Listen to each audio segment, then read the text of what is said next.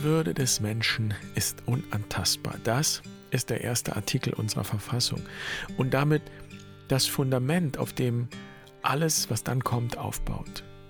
Eigentlich ganz klar und ganz einfach und doch überhaupt nicht einfach.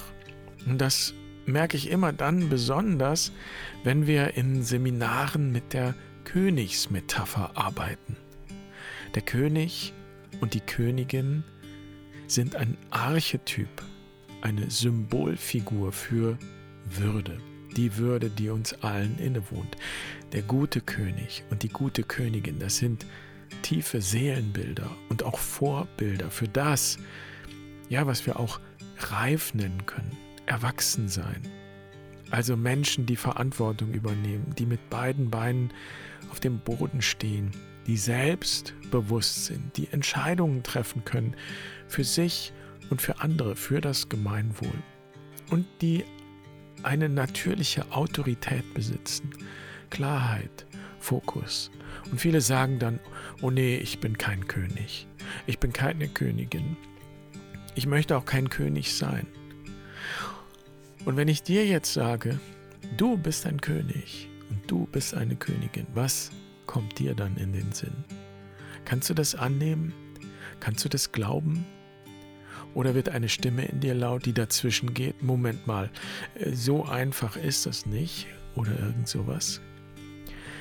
Ich freue mich sehr, heute einen echten Königsmacher zu Gast zu haben. Und ich verfolge schon ganz lange, was er tut. Er hinterlässt viele Spuren an ganz unterschiedlichen Orten. Vor allem aber an Orten, die nicht per se würdevoll sind, wo man keine Könige und Königinnen suchen würde. Und ich freue mich mit ihm darüber zu sprechen, was seine Erfahrungen sind mit der Würde und dem Königtum als Symbol für diese Würde und warum es so wichtig ist und was es braucht, um auch wirklich an die eigene Würde glauben zu können. Und damit herzlich willkommen bei Barfuß und Wild. Ich bin Jan, schön, dass du da bist und ich freue mich, diese Folge mit dir zu teilen.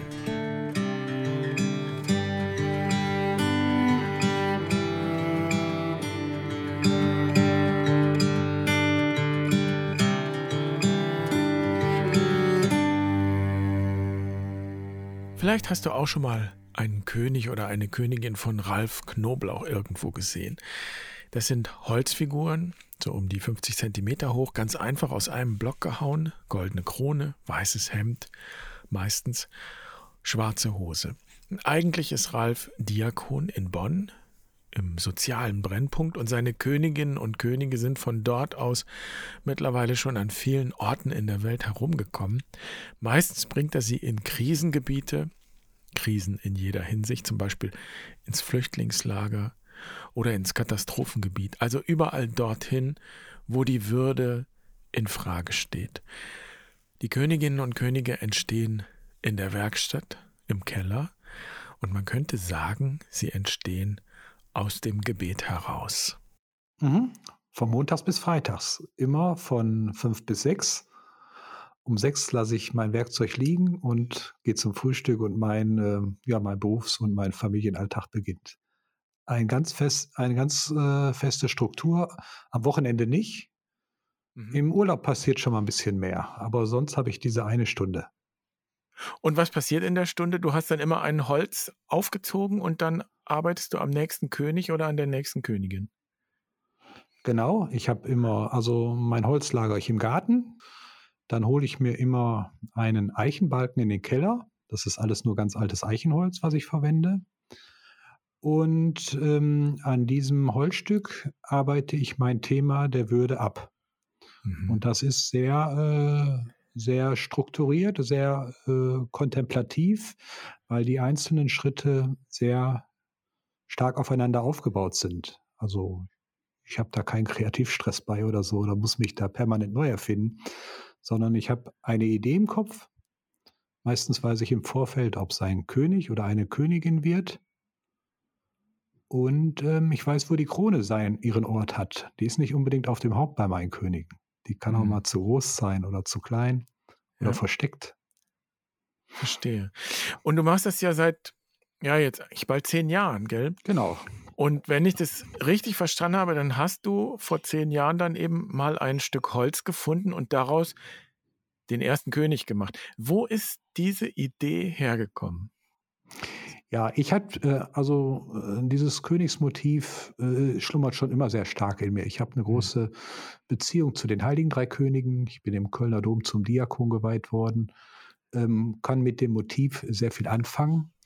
Und ähm, da war das irgendwie für mich naheliegend. Ich glaube nicht, dass es Zufall war. Es ist mir irgendwie so zu, zugesprochen worden. Und ähm, es hat sich dann erstmalig so praktisch in einer Skulptur gezeigt. Das, was im Kopf schon viele Jahre vielleicht so geschlummert hat. Du hast ja hunderte gemacht. Und wenn ich mir die anschaue, da habe ich den Eindruck, die haben die Augen geschlossen. Ist, stimmt der Eindruck? Also die Könige und Königinnen von mir haben fast immer die Augen geschlossen. Ähm, das macht sie im ganz großen Maße auch nochmal verletzlich und angreifbar weil wer nicht sieht, braucht immer das Gegenüber, ist sehr stark aufs Gegenüber angewiesen.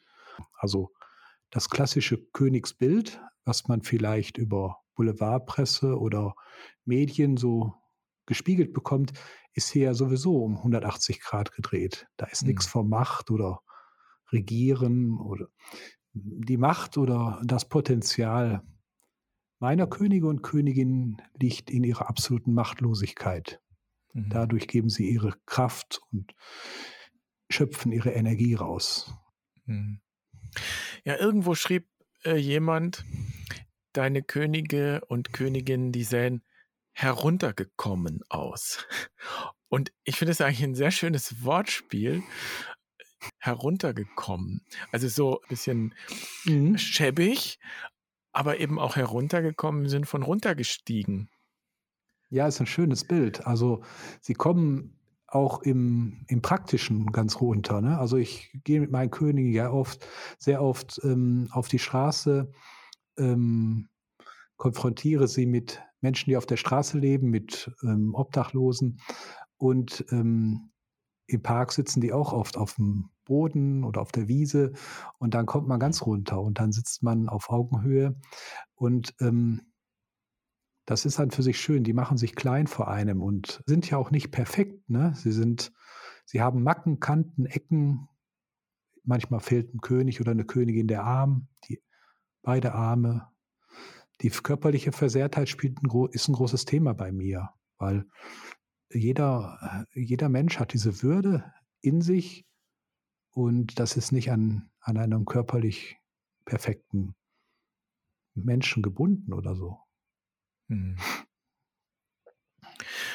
Und wenn du jetzt mit deinen Königen rausgehst, wie reagieren Menschen, denen du einen übergibst? Was ist deine Erfahrung, wenn sie dann von dir einen solchen König und eine Königin bekommen?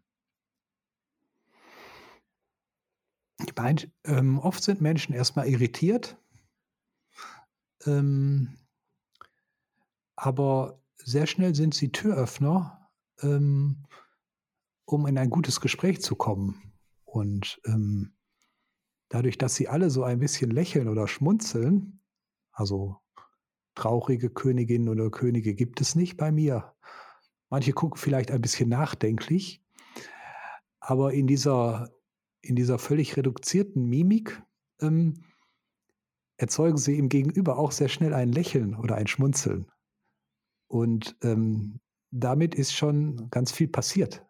Mhm. Und ähm, das ist egal, ob es ein Hartz-IV-Empfänger ist oder ein Manager oder keine Ahnung. Also ich will sagen, ähm, diese, diese Kommunikation wird durch ganz äh, schlichte, einfache Mittel eröffnet und ähm, ja, es geht dann sehr schnell ans Grundsätzliche, so vielleicht. Mhm. Ja, ich frage es auch deshalb, weil wir arbeiten ja auch bei Barfuß und Wild mit der Königsmetapher, mit dem Archetyp des Königs. Also da gibt es ja verschiedene Zugänge und der Königin natürlich. Und hier ist so die Erfahrung, dass viele wirklich Schwierigkeiten haben, das für sich anzuerkennen. Das ist auch ein Teil von mir. Ich bin auch ein König, ich bin auch eine Königin. Äh, manche sagen zum Beispiel, nein, ich möchte lieber ein Hirte sein oder so und, und weichen diesem Bild eigentlich aus. Und das finde ich ganz spannend. Was hindert uns daran, das anzunehmen? Mhm. Schwierig, ja. Weswegen tun wir uns so schwer damit, dass, ähm, also ich sag mal, diese Würde oder diese Königswürde vielleicht ist ja letztlich auch immer nur oder sehr gut im Gegenüber erfahrbar. Und ähm, würde sich bei sich selbst zuzusprechen oder dieses Motiv des Königs in sich selbst ähm, mal herauszuschälen oder daran zu arbeiten, ähm, was lenkt uns da ab? Ich weiß es nicht. Ähm, ich merke nur, ähm, viele gehen aus einer Begegnung mit einem meiner Könige aufrechter hervor, denken oft über ihre eigene Krone nochmal neu nach. Wo habe ich die eigentlich ähm, im Moment für mich stehen oder sitzen oder ähm, diesen Zuspruch zu sehen, dass die Würde jedem geschenkt ist, egal wie gut oder schlecht es mir gerade geht, diesen, diesen Anspruch zu haben, keiner, keiner hat diese Würde nicht, oder das ist, ähm, ähm, glaube ich, etwas, ähm, was dann alle untereinander vereint und was ähm, einem vielleicht ähm, dann Kraft gibt, ähm, auch bei sich selbst einmal zu schauen. Wie gehe ich mit mir selber um? wo lasse ich, wo verstecke ich diese Würde und könnte sie vielleicht doch nach außen tragen, damit es mir selbst auch besser und gut geht und ähm, ja, so. Hm. Ja, ich finde es spannend, dass viele davon ausgehen, diese Würde, die ist nicht einfach nur in mir, die, die kriege ich eigentlich erst zugesprochen. Also es muss immer erst irgendwas passieren, damit sozusagen diese Würde sich einstellt. Und man könnte jetzt auch sagen, äh, ganz kritisch, ja, was hilft es denn, wenn du einem Hartz-IV-Empfänger einen König bringst? Eigentlich müsstest du erstmal sein Leben in Ordnung bringen ne? und erstmal zusehen, dass er dann erstmal alles hat, was er braucht und erstmal, und erst wenn alles fertig ist, dann, ne, dann ist die Würde quasi wiederhergestellt. Aber ich ahne, dass es eigentlich an dem vorbeigeht, was du sagen willst oder was du machst. Ne? Ich habe ja viel mit Menschen in sehr prekären Lebenssituationen zu tun. Und wenn ich diesen Menschen begegne, nicht indem ich ihnen sofort ähm, Möglichkeiten aufzeige, wie du dein Leben vielleicht besser in den Griff bekommst, sondern ihm erst einmal diesen König spiegle, äh, merke ich, das macht ähm, mit vielen Menschen innerlich etwas und sie fühlen sich ganz anders äh, angenommen oder wahrgenommen und ähm, empfinden sich nicht als der Bittsteller, sondern ähm, ich respektiere und ich achte und ich wertschätze ihre Würde ähm, auf eine ganz andere Art, als dass ich ihnen sofort ähm, 10 Euro in die Hand gebe oder mit einem Paket Nudeln komme. Das ist auch wichtig und das brauchen die Menschen, um zu leben überhaupt. Aber diese, diese Erfahrung zu machen, da ist noch eine andere Dimension, die mir äh, spiegelt, auch ich bin wertvoll und wichtig. Ähm, dass diese Erfahrung machen Menschen nur ganz, ganz wenig und selten. Und ähm, insofern glaube ich, dass dann über dieses, dieses Lächeln im Gesicht dieses Königs, ähm, da finden sich viele dann auf einmal auf einer anderen Ebene ganz neu wieder. Mhm. Ja, ich erinnere mich, ähm, ich war mal in der Suppenküche in Pankow, da sind ja die Franziskaner, mit denen ich ein bisschen mhm. verbunden bin. Und äh, wir haben da eine Sendung gemacht fürs ZDF und die Redaktion wollte unbedingt eine Geschichte haben von einem Obdachlosen, der sein Leben wieder in den Griff gekriegt hat und der dann wieder, wie es so schön heißt, resozialisiert worden ist und so.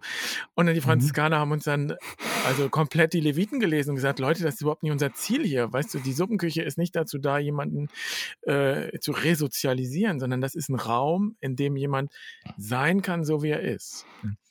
Genau, das ist das eigentlich Entscheidende, den Menschen so anzunehmen zu können. Und das ist nicht einfach, weil wir immer aus dieser Rolle als diejenigen ähm kommen, die groß ähm, mögliche Hilfestellung ausweisen können. Und da musste die Beratung machen und dann gelingt dir die Resozialisierung oder wie auch immer. Und wir sind sofort sehr schnell damit, ne? Und irgendwelche Programme aufzufahren und zu sagen, so, dann kommst du auch aus deiner Situation heraus und dann geht es dir besser und und und. Aber ähm, ich glaube, wenn man erstmal viel grundsätzlicher daran geht und den Menschen einfach so würdevoll, respektvoll begegnet und das erstmal so annimmt, wie er, wie er ist, wie er lebt und ähm, ihm dieses erstmal spiegelt und sagt, du bist mir so in der Art, wie du lebst und wie du, wie, wie, wie du dich gerade jetzt auch fühlst, das ist mir ganz, ganz wichtig, so erstmal so ähm, zu respektieren und anzunehmen.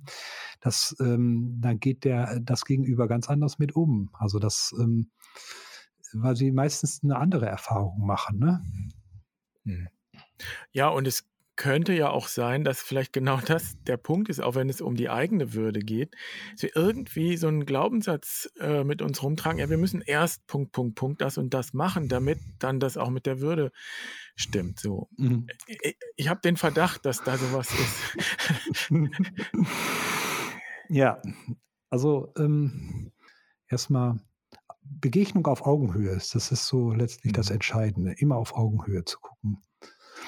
Ich meine, es bedeutet ja auch, jetzt auf, nochmal auf der persönlichen Ebene, dass ich das, was mich unter Umständen zweifeln lässt an der Würde, an meiner eigenen Würde, dass ich das auch selbst annehmen kann. Was würdest du sagen, woher kommt diese Überzeugung von der Würde, die ja eben nicht, äh, die ja ohne Bedingungen ist, so könnte man es ja sagen. Ich glaube, das ist das, was du ja weitergibst. Die Würde ist bedingungslos. Wo hast du die Überzeugung her? Hm? ja, wo habe ich die her? die kommt ganz tief aus mir heraus. Das kann ich äh, sehr schwer nur ins Wort bringen, ähm, weil ähm, im weiß ich nicht, die ist mir irgendwie geschenkt, diese Überzeugung. Ich, ähm, ich komme auch aus einer, ähm, aus einer eher Arbeiterfamilie und ähm, dieses oben und unten, ich komme gebürtig aus dem Ruhrgebiet, ich habe äh, mit Menschen immer, immer sehr stark auf Augenhöhe gelebt und gearbeitet ähm, und habe mich da immer immer auf einer Stufe mit Menschen gesehen. Und deswegen war das für mich im Grunde nie so ein, so ein Thema da, eine, eine Abstufung oder so, sondern aufzubauen, sondern äh, ich bin da sehr, sehr geerdet schon groß geworden worden und äh, von daher hat sich da nie ein anderes Bild äh, herausgestellt, sondern mh, hm, es war für mich einfach so stimmig und gut. Diesen, diesen Vollkommenheitsanspruch jedem zuzusprechen oder diese Wertschätzung begegnen.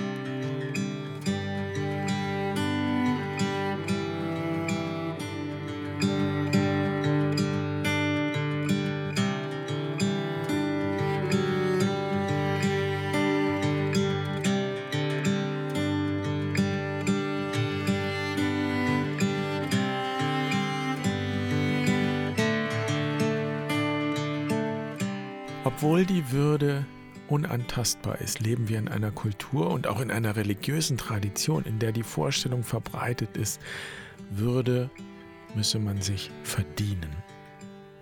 Und so gesehen haben wir jahrhundertelang in einer Meritokratie gelebt. Meritokratie.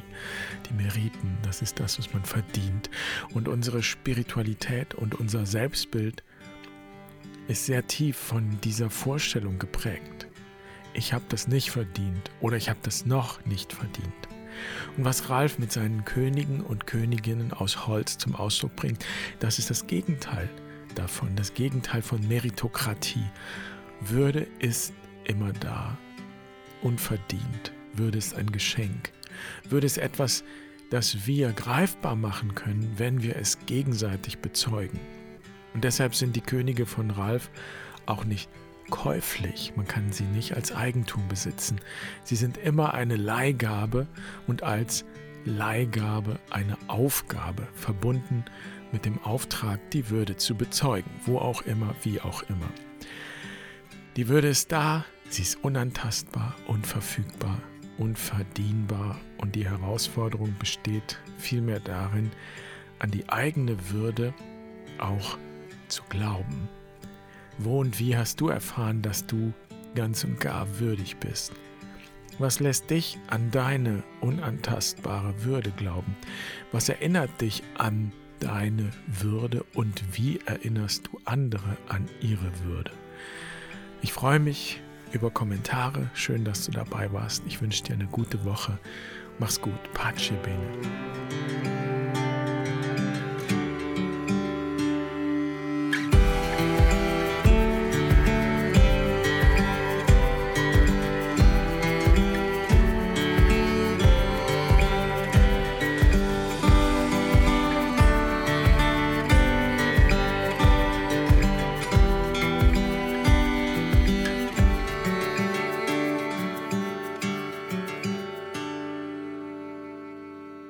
Was würdest du sagen? An welcher Schwelle stehst du gerade?